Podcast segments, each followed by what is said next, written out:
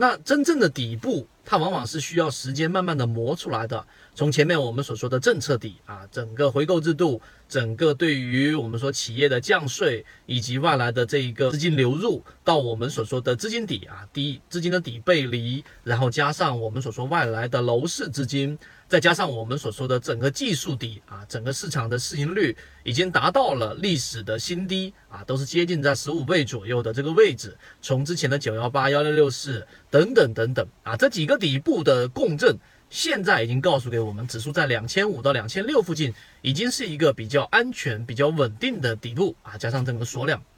那么好了。当你确定这个底部的时候，每个人站位是不一样的。有些人站位是已经严重受损啊，有些人站位是空仓，有些人站位是被套牢，但是动还是不动，各种困惑问题在自己的眼前不断的闪过。每个人的站位不一样，但是你的准备工作，我认为大致上是要需要啊这几个方面的。第一个，确立好底部之后，那请问市场第一波起来的时候，市场第一波启动的时候，往往是以什么样的方式启动呢？那毫无疑问，一定是八类股先涨，也就是我们所说的小盘股。你看前面的创投概念里面的鲁信创投等等啊，中关村这些创投概念会快速的进行一波拉升。所以啊，你要掌握的第一项能力，就是要快速的捕捉热点和资金关注的八类板块、八类个股的能力。这点要注意，一定是快速的掌把握，快快速的提取，快速的抓取，这是第一个能力。第二个。市场当中热点一旦形成的过程当中，往往会出现一个比较散乱、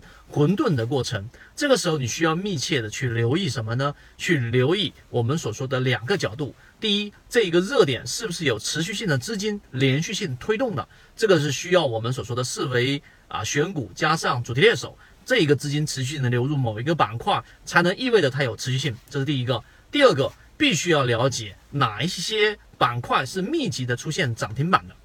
因为热点呢，它往往是需要一些妖股、龙头股涨停板来持续性点燃，它才会真正的走出一个持续性的行情。当然长牛，当然妖股，当然这些利润比较大的个股，或者说比较性价比高的个股，往往都出现在这些板块当中。所以你要知道啊，有有主题猎手里面的涨停能进，我们在圈子里面都有共享出来截图。那么这些。连续性出现涨停的板块，像近期的超跌低价股，例如说前期我们说的创投股，以及近期的五 G 个股，你都得有一个非常清晰的认识，它们是哪些板块。第三个阶段，第四个阶段，就是我们所说的高控盘的这一种盘面的这一种啊方向，哪一些个股是已经有庄家控盘度连续增加到三十五十八十，甚至到一百了，对不对？哪一些个股的连续性盘整，但控盘度在连续增增加呀？这些是后面的一个操作方向。